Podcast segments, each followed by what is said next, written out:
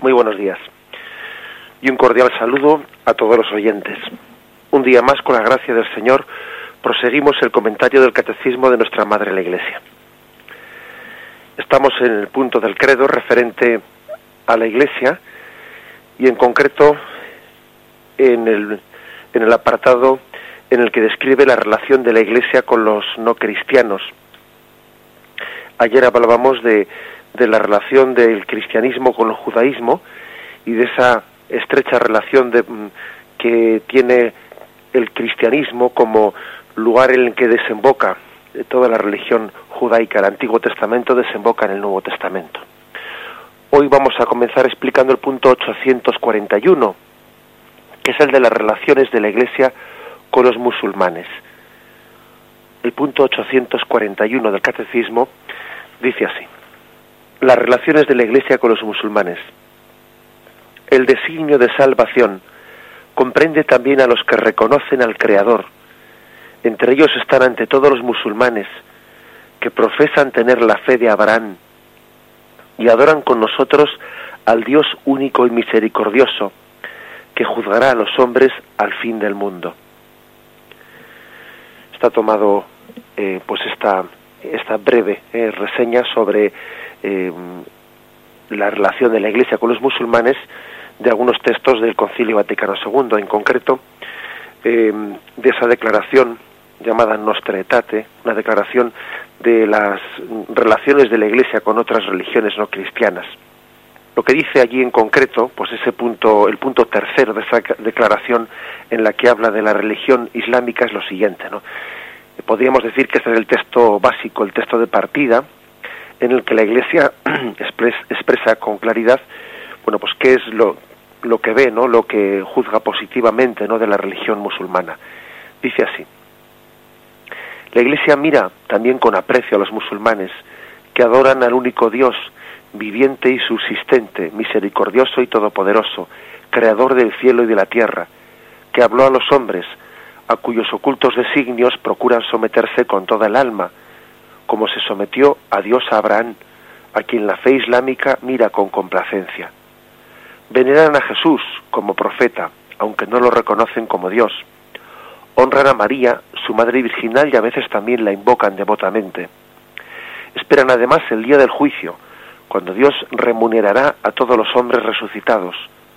Por ello, aprecian la vida moral y honran a Dios, sobre todo la oración, las limosnas y el ayuno si en el transcurso de los siglos surgieron no pocas desavenencias y enemistades entre cristianos y musulmanes, el Sagrado Concilio exhorta a todos a que, olvidando el pasado, procuren sinceramente una mutua comprensión, defiendan y promuevan unidos la justicia social, los bienes morales, la paz y libertad para todos los hombres.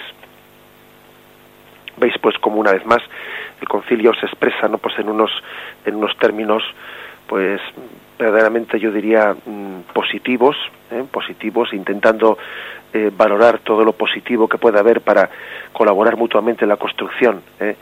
de, pues de una sociedad más justa, unos términos, o sea, una, una visión positiva, pero tampoco, digamos, no, no ingenua, ¿eh? no ingenua, porque también habla, pues lógicamente que, que hay aspectos, pues, de divergencia que son insalvables, ¿no? Especialmente el no reconocimiento de Jesucristo como el Hijo de Dios, Dios hecho hombre encarnado, ¿no? Pues que eso es una diferencia eh, esencial.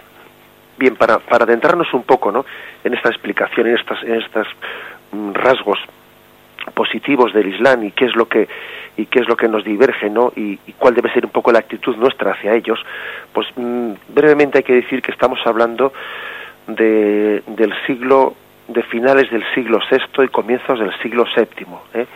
cuando Mahoma pues mm, mm, alguien que nació en la Meca y murió y murió en Medina pues fue un hombre que que no conoció en el entorno en el que él vivió, en una familia pobre, en aquellas tribus, que eran más bien nómadas, él no conoció el verdadero cristianismo. Esto es muy importante decirlo, para comprender un poco eh, de, cuál es el contexto en el que surge el maometanismo. Mahoma no conoció el verdadero cristianismo, sino que él vivió en un entorno en un entorno de, herejías y, y de fracturas de la Iglesia cristiana. En ese momento se estaba como formando poco a poco el dogma la fe, la fe católica, la expresión de la fe católica sobre el único Dios mm, que es tres personas distintas y un solo Dios verdadero. Se estaba poco a poco formando la fe en Jesucristo, persona divina con naturaleza humana y naturaleza divina. Y en ese momento en el que eh, la fe cristiana se iba formulando ¿no? en, el, en el credo, se estaban poniendo las bases para que la fe fuese formulada, ¿no? Y pues en ese momento era frecuente que surgiesen herejías, herejías mm, por un lado y por otro, por un lado y por otro, bien porque no, bien porque tendiesen a no a no mm, afirmar, ¿no? la mm, la única naturaleza de Dios divina o bien porque no afirmasen las tres personas divinas Padre, Hijo y Espíritu Santo y era frecuente la proliferación de herejías.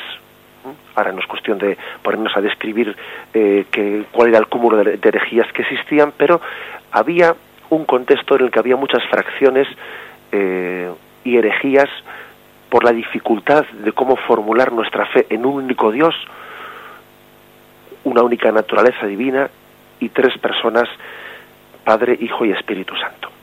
Motivo por el cual digamos que Mahoma no conoce un cristianismo equilibrado, sino que más bien él tiene contactos con, con herejías de distintos tipos.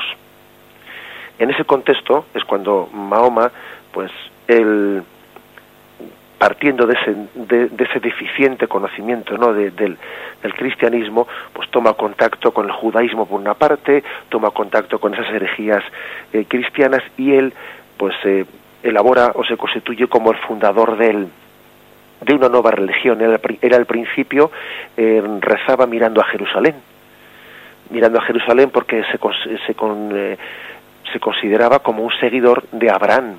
Pero llega un momento, llega un momento en que cambia la orientación del lugar al que hace su oración y en vez de rezar dirigido a Jerusalén, pues reza dirigiéndose hacia la Meca, lo cual, lo cual quiere decir que ha cambiado ha pasado como a, a, fundar una, una nueva religión.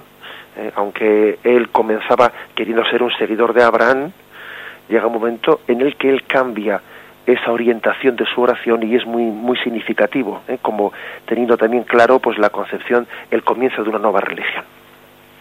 Aspectos que nos unen y aspectos que nos que nos distinguen, ¿no? Lo que el catecismo y el Concilio Vaticano II subrayan como aspectos más positivos de confluencia, aspectos más positivos pues son, en primer lugar, el monoteísmo, el monoteísmo. En medio de aquel eh, pequeño lío, entre comillas, ¿no? O, pues que existían dentro de cómo concebir la unidad de Dios y cómo concebir, pues, esa riqueza de personas en la Trinidad, Padre, Hijo, Espíritu Santo, pues mm, existían, digamos, eh, herejías más tendentes a remarcar una cosa de una manera unilateral, olvidándose de la contraria, y, herejías mm, del tipo contrario, ¿no? Cómo conjugar la unidad de Dios de un único Dios y cómo conjugar al mismo tiempo su la riqueza intratrinitaria, ¿eh? cómo conjugar ambas cosas. Bien, pues digamos, en ese equilibrio, el Islam el Islam se decanta unilateralmente por, por un lado, por una confesión de un monoteísmo, de un monoteísmo absoluto, es decir, el, el Islam proclama, proclama, un único Dios personal y trascendente. ¿eh? Él no admite que Jesús, que Dios tenga un hijo, que Dios, que Jesús sea el hijo de Dios. Él no admite la pluralidad de, el Islam no admite esa pluralidad de personas, ¿no? En el seno de Dios. Le parece que eso atenta contra el monoteísmo. Le parece que eso es atentar contra el principio básico que es el monoteísmo. Nosotros, sin embargo, no vemos, vemos como positivo ¿eh? el monoteísmo, siempre y cuando no se, vamos, no, no, se contraponga ¿no? a esa riqueza interna de Dios, que siendo uno, siendo uno también es familia, es Padre, Hijo y Espíritu Santo. Bien, aspectos pues positivos decíamos. El monoteísmo, el Islam cree en un Dios personal y trascendente, con todos los atributos ¿no? que se le aplican a ese Dios, todos atributos que son, pues eso, omnipotente, todopoderoso, omnisciente, etcétera. Dios también un Dios creador, que él creó de la nada, creó el mundo de la nada. Un Dios que se reveló, que se revela, que se descubre a los hombres. Un Dios que nos ofrece la vida eterna. Un Dios que nos juzgará conforme a, nuestras obras. ¿eh? Como vemos, hay principios muy, muy, muy, muy básicos hasta el punto de que se ha hablado de las tres religiones monoteístas. Las tres religiones monoteístas, pues que son el judaísmo, el cristianismo y el islam. Y todas estas cosas que, que acabo de afirmar, pues pueden ser afirmadas por las tres religiones. El monoteísmo, creemos en un solo Dios, personal y trascendente, la creación de la nada, la revelación, Dios se revela, eh, pues la, oferta de la vida eterna, el juicio, son aspectos básicos de, de, mm, las religiones monoteístas. ¿eh? Lo cual, lo cual nos puede llevar a entender por qué, por qué es posible que las religiones monoteístas seamos eh, capaces de confluir, ¿no? confluir y conjugarnos pues en aspectos muy importantes en la vida en aspectos muy importantes, porque cuando alguien cree en la trascendencia de un Dios creador, pues de ahí puede sacar consecuencias muy, muy, muy lógicas y muy comunes entre nosotros. ¿eh? Por ejemplo, ¿no?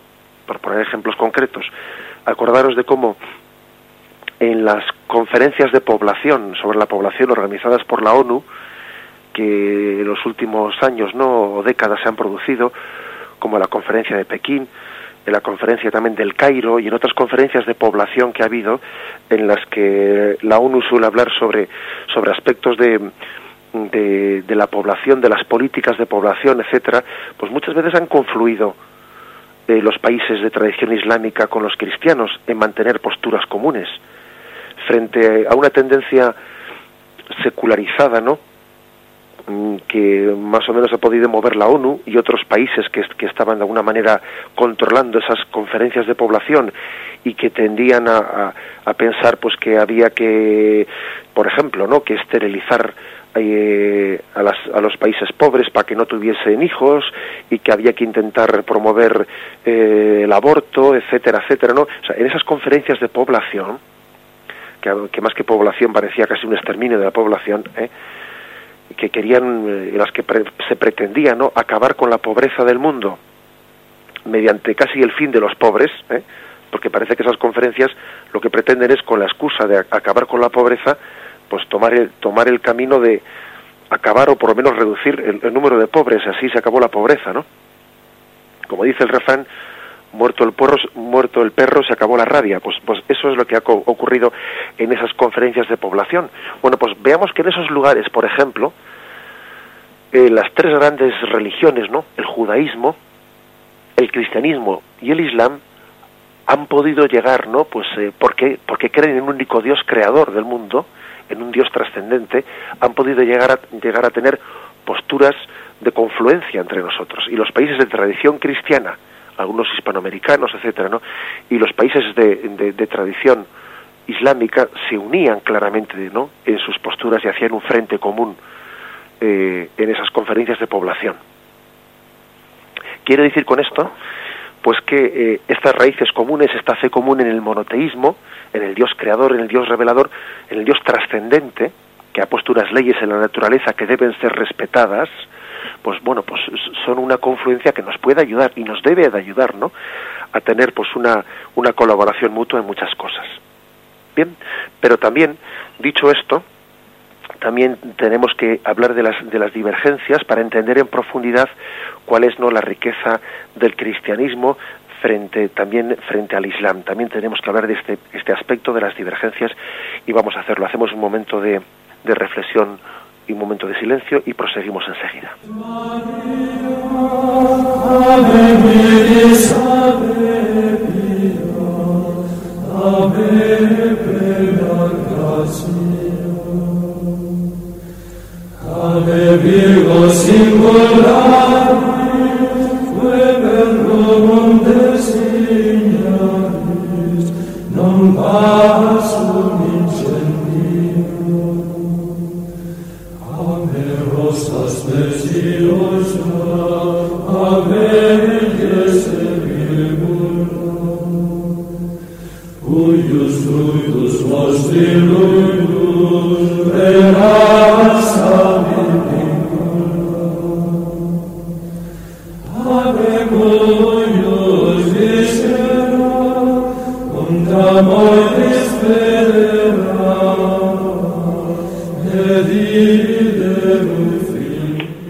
Bien, pues fijaros que mm, echando mano, echando mano de una entrevista que se le hacía eh, en el año 2001 al entonces general Ratzinger, pues vamos también a hablar un poco de, de dónde están un poco los, los aspectos básicos de esas diferencias entre el Islam y el cristianismo.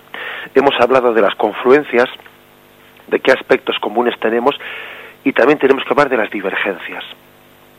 Hombre, sin duda alguna, eh, aquí lo, lo básico, lo básico es en creer que Jesucristo es la plenitud de la revelación y es el Hijo de Dios, el Dios hecho hombre. La diferencia básica es la encarnación. El Islam cree que, Jesús, que Jesucristo fue un profeta, cree en su concepción virginal, que fue concebido pues, eh, eh, milagrosamente en las entrañas de María, pero no confiesa en él al Hijo de Dios hecho hombre, no confiesa a Jesús como la plenitud de la revelación. Es muy difícil, claro, que el, que el Islam reconozca la, encarnación. ¿Por qué? Pues es bastante contrario a una religión que subraya tremendamente la trascendencia de Dios, la trascendencia, Dios es el omnipotente, el altísimo, subrayándolo de una forma que quizás lo que queda un poco ahí en penumbra, en la sombra, es la cercanía de Dios. Hay dos aspectos, ¿no?, que deben de ser conjugados a la hora de, de hablar del rostro de Dios. Dios es el, es el trascendente, el que supera totalmente, ¿no?, todo lo creado. Pero también hay otro aspecto que es el aspecto de la inmanencia, es decir, Dios es el, el no únicamente es el totalmente otro, sino que es el más íntimo a mí que yo mismo Dios es el totalmente cercano.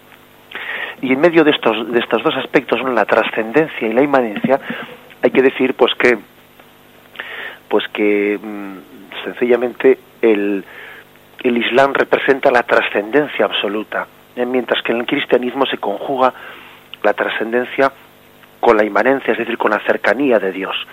Dios se hizo hombre y habitó entre nosotros. ¿Mm? Quizás a los ojos a los ojos del Islam, esa cercanía de Dios en la encarnación hace que Dios deje de ser trascendente. Si Dios está tan cerca, si Dios está tan, tan a nuestro alcance, ¿cómo va a ser Dios? Eh? ¿Cómo, ¿Cómo es posible que Dios, que todo un Dios omnipotente, esté tan cercano a nosotros? Eh? Esa es quizás el, la divergencia básica, ¿eh? la encarnación, la cercanía de Dios a nosotros. Bien, pues decía que en esa entrevista eh, realizada al entonces cardenal Ratzinger eh, se le preguntaba se le preguntaba por por este aspecto de, de divergencia y él decía lo siguiente lo voy a leer y lo comentamos en una de las preguntas de esa entrevista. Sí sobre el destino divino hay una divergencia también dice él no una divergencia entre el Islam y el cristianismo. Para los musulmanes el destino está predeterminado por Dios y el hombre vive en una especie de red que limita en gran manera sus movimientos. La fe cristiana, por el contrario, cuenta con el factor de la libertad. Esto significa que para el cristiano Dios, por una parte, abraza todo, sobre todo guía el curso de la historia, pero ha predispuesto las cosas de tal modo que la libertad encuentra su lugar.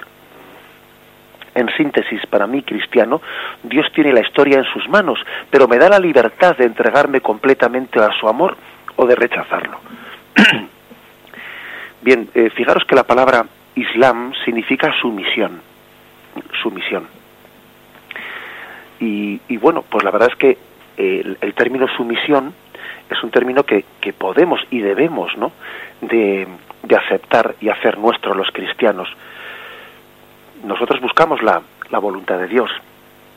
Decimos con Jesús en el huerto de los olivos que no se haga mi voluntad sino la tuya.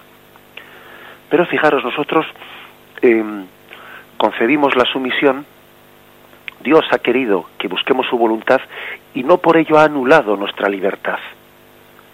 Hay una conjunción entre lo que es el, la voluntad trascendente de Dios y el respeto a la libertad del hombre.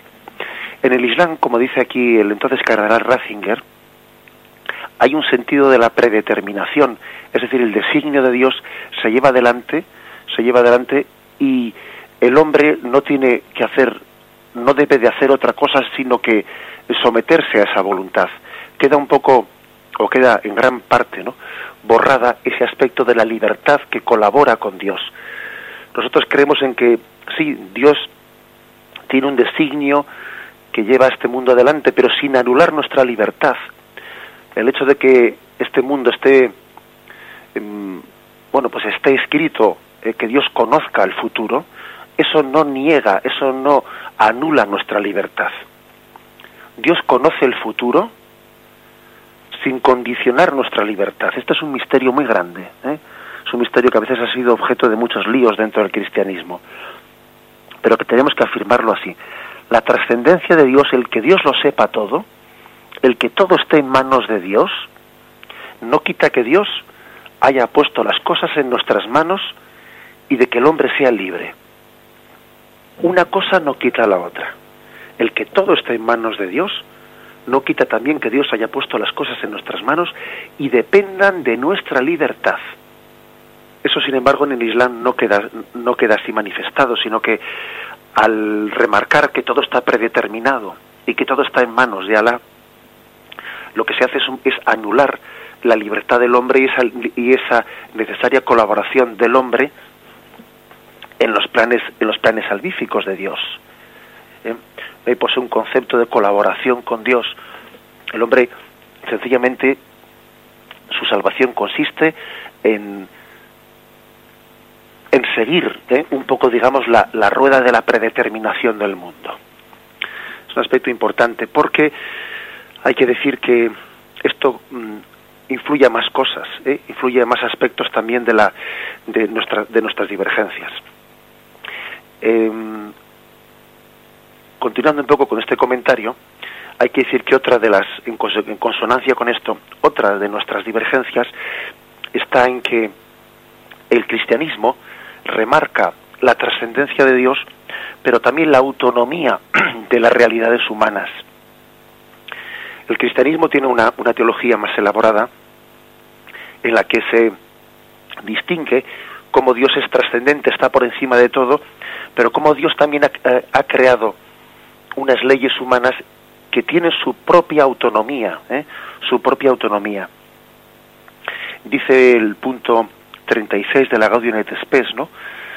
de una de las constituciones principales del Concilio Vaticano II. Dice, si por autonomía de la realidad terrena se quiere decir que las cosas creadas y la sociedad misma gozan de propias leyes y valores, es absolutamente legítima esta autonomía.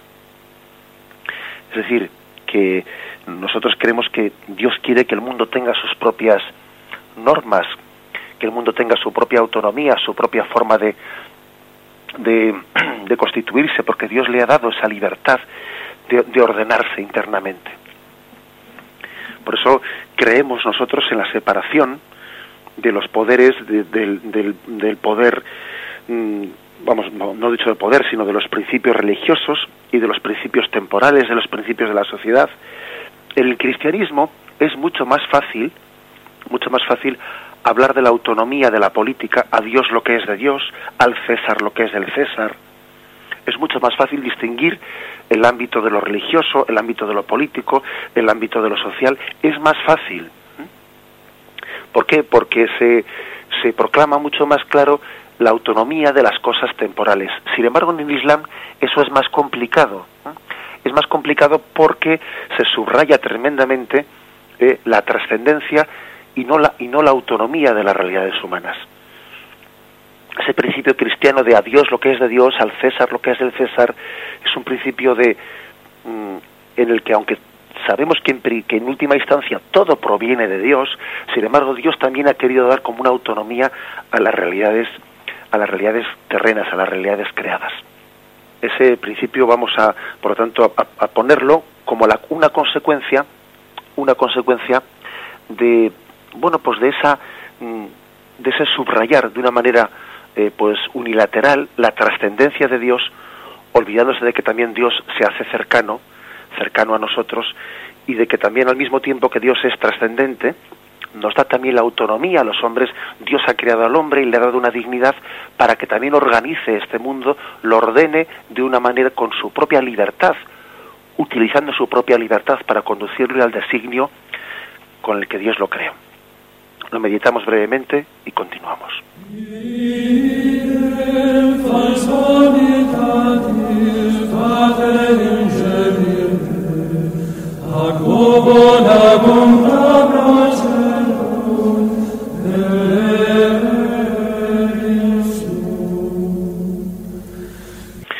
Bien, estábamos también, después de haber hablado de los puntos de confluencia principales entre el cristianismo y el islam, también estábamos hablando de los puntos de divergencia. He olvidado decir antes un texto importante de San Juan Damasceno, que es uno de los padres de la Iglesia, ¿no? En los que él habla, habla del Islam, catalogándolo también entre las herejías cristianas, curiosamente, ¿no? San Juan Damasceno habló en su tiempo del Islam, catalogándolo ante las herejías cristianas. Tiene un fondo de verdad lo que dice San Juan Damasceno, porque en cuanto que Mahoma realizó una simplificación del cristianismo, ¿eh? en medio de ese contexto en el que él vivió, que estaba rodeado de herejías, ¿no?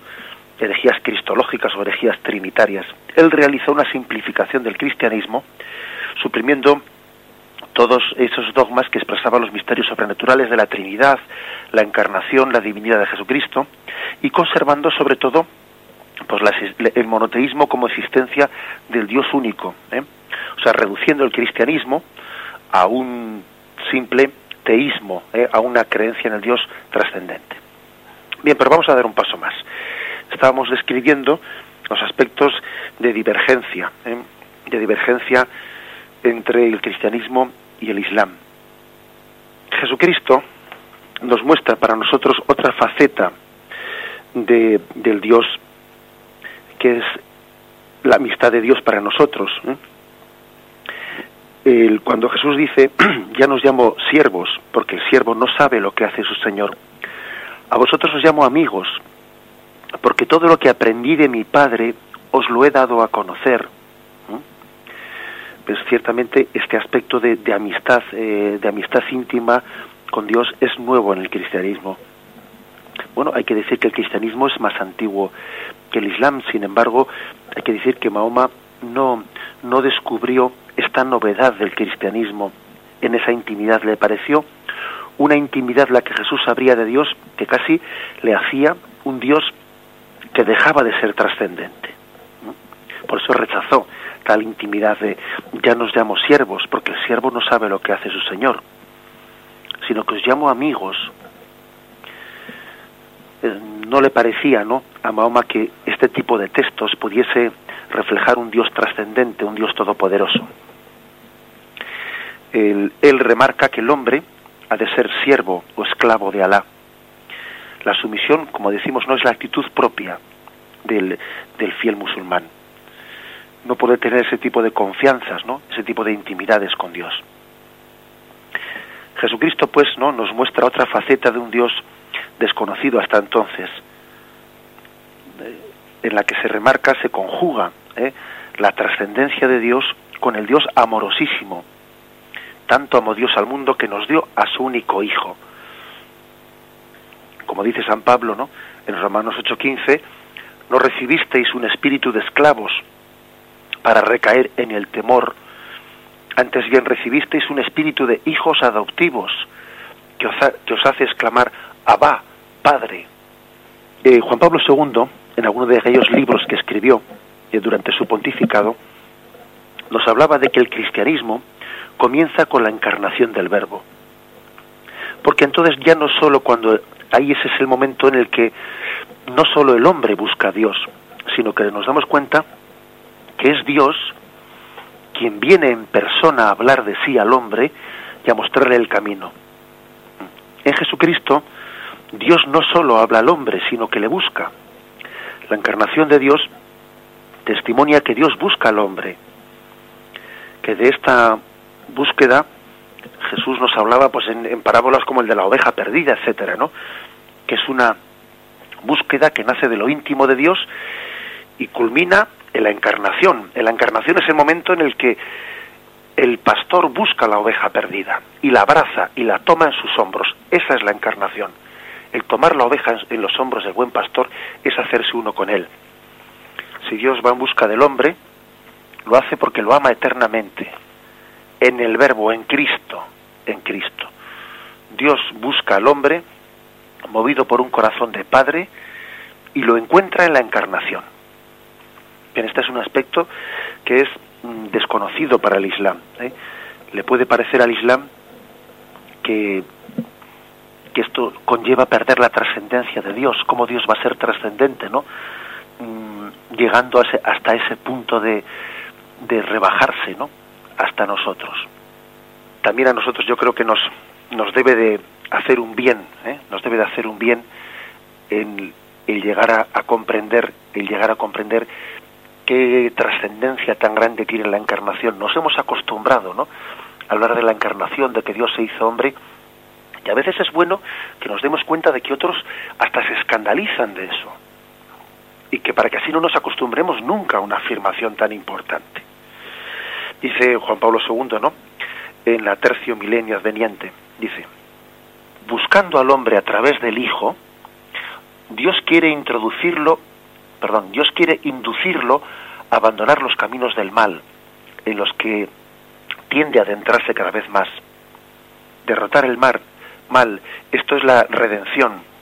Ella se realiza en el sacrificio de Cristo, gracias al cual el hombre rescata la deuda del pecado y es reconciliado por Dios. Bien, otra, otra faceta, otro detalle ¿no? en el que se remarca pues esta diferencia que puede haber entre el cristianismo y el Islam es la misma concepción de la vida eterna. La concepción de la vida eterna.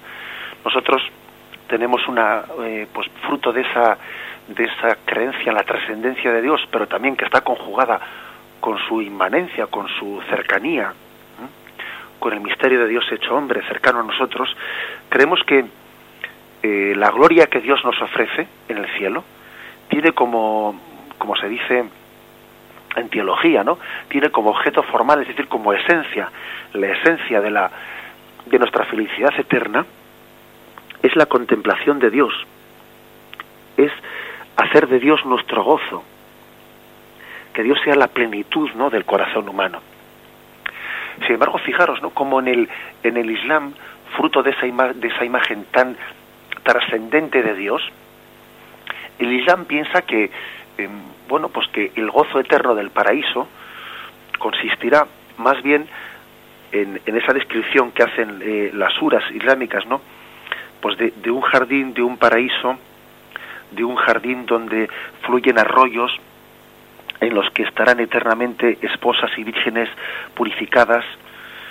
Estoy leyendo algunas de las uras, ¿no? En lechos entretejidos de oro y piedras preciosas reclinados, circularán entre ellos jóvenes criados de eterna juventud, con cálices, jarros y una copa de agua vino.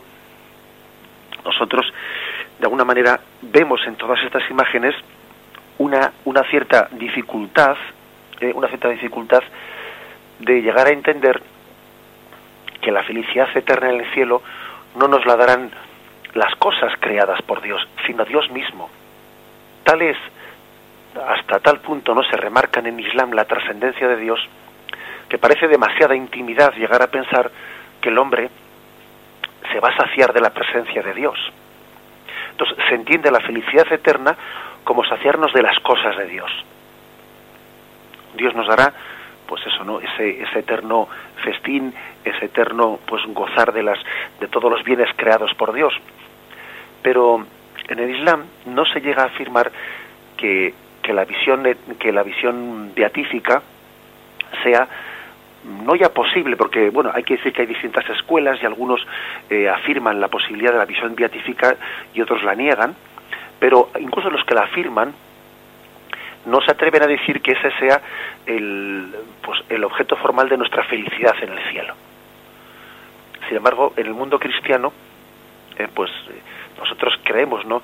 que le veremos tal cual es, y seremos una sola cosa con Dios. Y nuestra felicidad consistirá en, en gozar de su presencia, ¿no? Por todos los siglos. Fijaros como Romanos 14, 17 dice, porque el reino de Dios no consiste en comer y beber, sino en justicia y paz y gozo en el Espíritu Santo. Fijaros como Mateo 22, 30 dice, pues en la resurrección ni se casan ni se dan en matrimonio, sino que son como ángeles de Dios en el cielo. Eh, hay una gran diferencia, pues, ¿no? En este, en este sentido. El cristianismo no tiene una concepción carnal de la vida eterna. Porque Dios, al ser eh, cercano, al ser no solo trascendente, ¿no? sino a ser cercano a nosotros, mm, no nos saciará con sus dones, sino con su, su presencia será para nosotros el motivo de felicidad. Este es pues un aspecto básico, básico que tenemos que también que apreciar tremendamente, ¿no? de nuestra fe cristiana, apreciar la visión beatífica, la visión de Dios como el culmen del hombre. El hombre ha sido llamado para la unión con Dios a través del conocimiento y del amor. Esa es la finalidad para la que el hombre ha sido creado. Afirmado esto, bueno, yo creo que es bueno que que vayamos concluyendo nuestro tema, mm, redondeando nuestra, nuestra fe, nuestra fe en, en ese Dios trascendente y al mismo tiempo encarnado y hecho hombre. Santo Tomás en su tratado de la bienaventuranza, ¿no? Al preguntarse en qué consiste la bienaventuranza, pues él afirma que no puede consistir, ¿no? en las riquezas naturales, sino que afirma que la felicidad del hombre consiste en poseer a Dios o que Dios nos posee a nosotros, dicho de otra forma. ¿eh? Tampoco puede consistir en algún bien del cuerpo, dice Santo Tomás, no, sino que el Dios lo es todo y la felicidad del hombre consiste en la plenitud del hombre, ¿no? En la contemplación de Dios. Este, este, esta afirmación de Santo Tomás llega a una conclusión bien clara. Nos hiciste, Señor, para ti y nuestro corazón está inquieto hasta que no descanse en ti. También al mismo tiempo hay que decir que, mm, que la, la afirmación o la presencia de, de la misma Iglesia, la afirmación y la presencia de la misma Virgen María, de los santos, etcétera, pues pueden llegar a ser entendidos por el Islam como una especie de, divinizaciones, ¿eh? divinizaciones o, o, falsos dioses.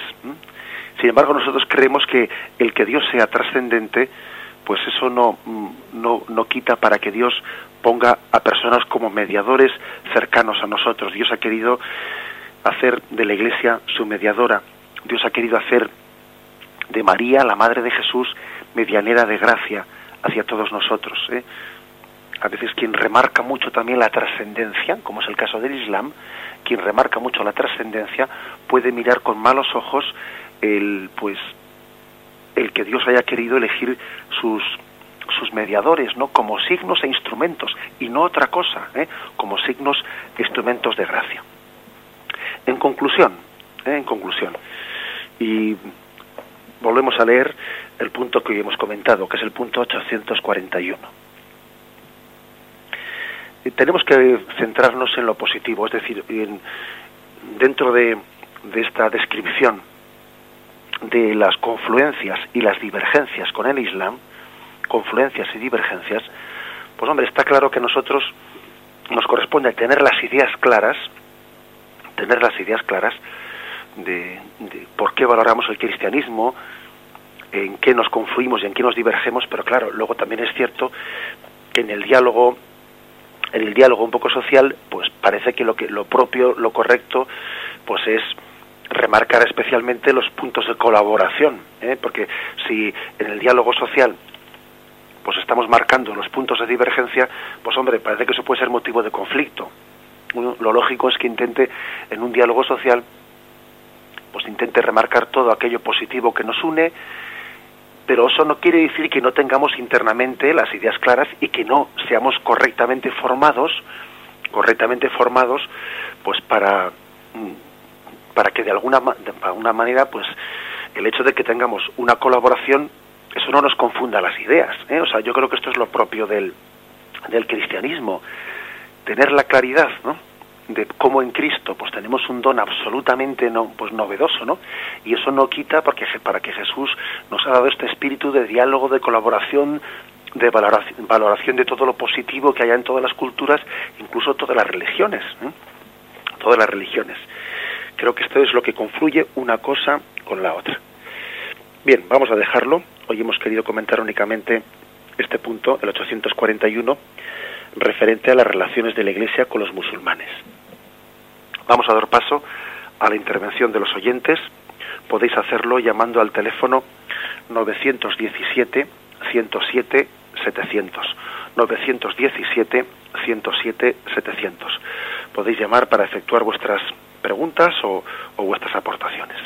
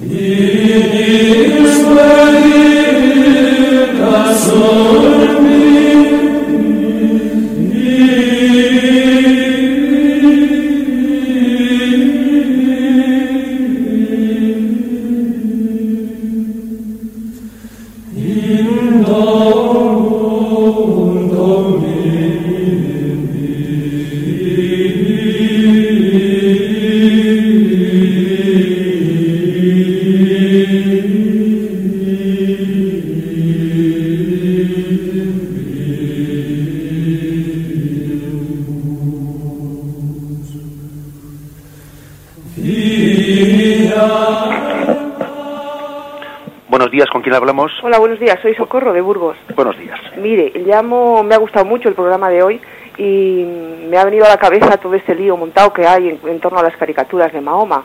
Entonces, aunque se salga un poquito de lo que ha tratado él, pues me he acordado y digo, voy a, voy a hacer una puntualización de la reacción que se está, que se está teniendo, ¿no? Eh, por un lado, no me gusta eh, esa eh, esa justificación que tienen muchos cristianos que dicen, bueno, con nosotros también se metan, se meten pues, y nos aguantamos, pues que se aguanten. Me parece que eso no es cristiano. Nosotros tenemos un maestro que nos dijo, amad a, a vuestro prójimo como a vosotros mismos. Si a nosotros no nos gusta, no, no, podemos justificar eso, ¿no? Eh, eh, por otra parte, Jesucristo nos, mismo nos dijo eh, que el siervo nunca es más que su Señor. Si a él le persiguieron, pues también tenemos que, que sufrir que a nosotros nos persigan, no, pero eso no quiere decir que justifiquemos lo que está pasando con, la otra religión. Yo creo que el respeto está por encima de, la, de la libertad de, de expresión y de, y de, todo lo que queramos, porque las libertades ya sabemos que muchas veces, la mayoría de las veces, chocan con, con los derechos de los otros. Y luego, por otro lado, eh, creo que no se ha tenido en cuenta también que esta es una religión, el Islam es una religión que no permite las imágenes, entonces eh, puede que se hayan sentido doblemente ofendidos. En primer lugar, porque se le haya puesto a Mahoma simbolizando una, o sea, con un turbante en forma de bomba, y por otro porque se le ha representado físicamente, cosa que su religión no permite. Nada más quería decir eso. Buenos días y muchas gracias. Bien, muchísimas gracias por su intervención. Bien, es cierto, eh, es cierto que dentro de ese conflicto lo que se ha organizado con el tema de, bueno, pues de esas viñetas sobre Mahoma, etcétera, la postura oficial de la Santa Sede de la Iglesia, pues ha sido la de bueno, pues la de pedir sencillamente que no se hieran gratuitamente, gratuitamente los sentimientos de nadie. Porque creo que, bueno, pues que eh, es una tontería eh, que se creen conflictos de una manera innecesaria. Y bueno, pues eh, ciertamente, como ha dicho la oyente, el problema básico está en que en que el Islam como como remarca tanto la trascendencia, Dios es trascendente, no puede ser representado.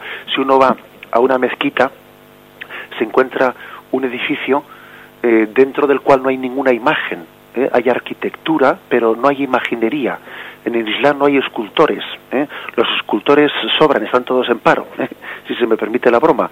Allí lo que existe es el arquitecto, el decorador, pero no hay nunca una imagen, porque el Islam remarca tanto la trascendencia de Dios que no permite que sea representado. Bien, en ese sentido, para el Islam es, es eh, pues es una herejía el que se, se represente, se pinte o se esculpa a Mahoma. ¿eh? Si encima se hace de él una caricatura, pues bueno, pues la ofensa es, es mayor. Y como bien ha dicho esta oyente, nosotros tenemos sencillamente que respetar ese principio. Que con nosotros no hacen lo mismo, pues es verdad, es verdad. Es decir, al cristianismo, al cristianismo se le, se le, se le está ofendiendo continuamente. Y también hay que decir que los países islámicos están ofendiendo al mundo judío continuamente. ¿eh? porque también están haciendo caricaturas, etcétera, pues de, mm, de los judíos, de los rabinos, eh, pero el hecho de que, de que obren mal a nosotros no nos no nos da como principio, nos da como justificación para eh, también para obrar mal nosotros. Jesús nos dijo: no devolváis al mal con mal, sino vencer el mal a fuerza de bien. Por tanto, aunque a pesar de que los países islámicos obren mal, nosotros no por eso nos vamos a sentir justificados para obrar también mal nosotros. Adelante, damos paso al siguiente oyente. Por favor, perdone. Sí, buenos días. Qué buenos días. Mire, era una cosa que me acaba, que me, o sea, me emociona un poco al hablar así por teléfono, me gusta más hablar en persona, pero bueno, ahora es por teléfono. Entonces pasa una cosa, yo parece que le he oído a usted que en el cielo seremos ángeles y no nos, o sea, no nos casaremos, o sea, que seremos ángeles, ¿no? Entonces pasa una cosa, una duda que tengo yo. Mi padre se quedó viudo a los 32 años, mi madre se murió a los 28, pero aparte de no casarse y seremos ángeles, estarán unidos mi padre y mi madre, ¿verdad usted? De acuerdo, le respondo por la radio esa pregunta. ¿eh? Muchas gracias por su llamada. Es una es una, una pregunta pues lógicamente muy muy yo diría lógica porque también toca además los sentimientos más profundos de pues de este oyente, ¿no? Bien, e, e, ese texto que he leído no era mío, no, sino que es de Jesús en el Evangelio, donde dice en el cielo no serán esposo y esposa, sino que serán ángeles en la contemplación de Dios. Vamos a ver, ¿qué quiere decir ese texto? La Iglesia en la que la forma interpreta ese texto es decir que nosotros en esta vida, eh, en el matrimonio, el matrimonio hay un grado de necesidad de uno, uno del otro, ¿no? Para, para la, mm, la felicidad plena. Es decir, el matrimonio consiste en que uno se une a Dios a través de su esposo, de su cónyuge. El esposo se une con Dios en su esposa y la esposa se une con Dios en su esposo. Es decir, el esposo o la esposa son como un sacramento, una mediación a través del cual uno se une con Dios. Bien, eso en el cielo no será así. Uno se unirá con Dios directamente, como un ángel se une con Dios directamente. No tendrá no habrá un sacramento del matrimonio en el sentido de que yo no me uno a Dios sin la mediación de mi esposa. No, se une con Dios directamente. A eso se refiere. Eso no quiere decir que allí no vaya a gozar también de la presencia de la que ha sido su esposa explico. ¿eh? Eso no quiere decir que van a estar separados, que no voy a poder, porque claro, uno que ha estado aquí completamente enamorado de su mujer, pues es que le parece imposible entender la felicidad eterna sin ella. Bien, esto es un problema de imaginación. Dios ya nos, lo resolverá en cuanto que estemos allí. ¿eh? Pero hay que decir que la afirmación es que en el cielo seremos plenamente felices uniéndonos con Dios directamente.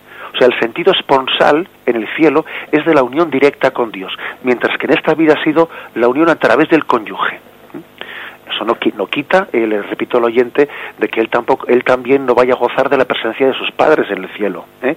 y su padre no goza de la presencia de, la que fue su esposa, pero en ese momento ya goza directamente de Dios. Adelante, damos paso al siguiente oyente. Sí. Buenos días. Sí, buenos días. Buenos días. Mire, yo no entiendo de todo esto. Estoy pegada a la radio desde que me levanto hasta que me acuesto.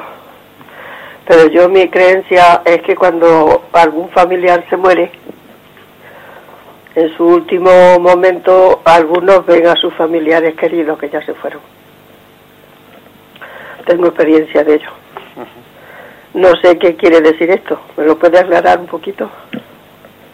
Bien, bueno, eh, de acuerdo, le respondo por la radio. Vale. Bien, la verdad es que ese tipo de experiencias así, digamos, eh, personales que puede llegar a tener alguna persona, de poder llegar a recibir como una luz especial el momento que, que fallece un familiar y que lo, lo ha podido percibir, bueno, hay que vivirlo pues pues con prudencia, ¿eh? con prudencia. Si alguno ha tenido esa especie de, pues de luz interior, de creer haber visto o haber percibido o haber recibido como una especie de eh, inspiración de Dios de que un familiar marchaba, etcétera, debe de vivirlo con prudencia. ¿eh? Con prudencia porque, bueno, pues porque, porque podría caber no quiénes somos nosotros para limitar la actuación de Dios, pero también podría caber, pues que fruto también de bueno, pues de, de, esa, eh, de esa conmoción tan grande que se está produciendo la muerte de un ser querido, que podamos también ser, digamos, pues engañados en nuestros, eh, pues en nuestras percepciones.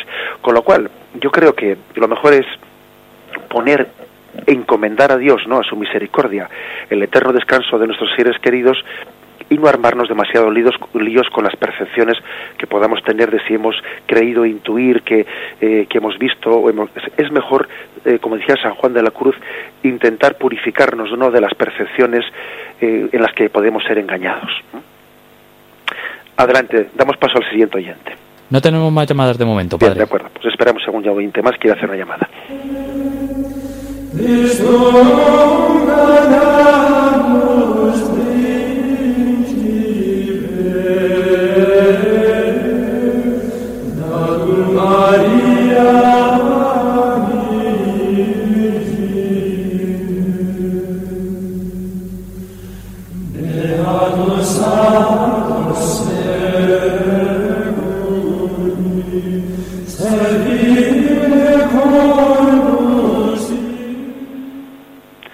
Días, ¿con quién hablamos?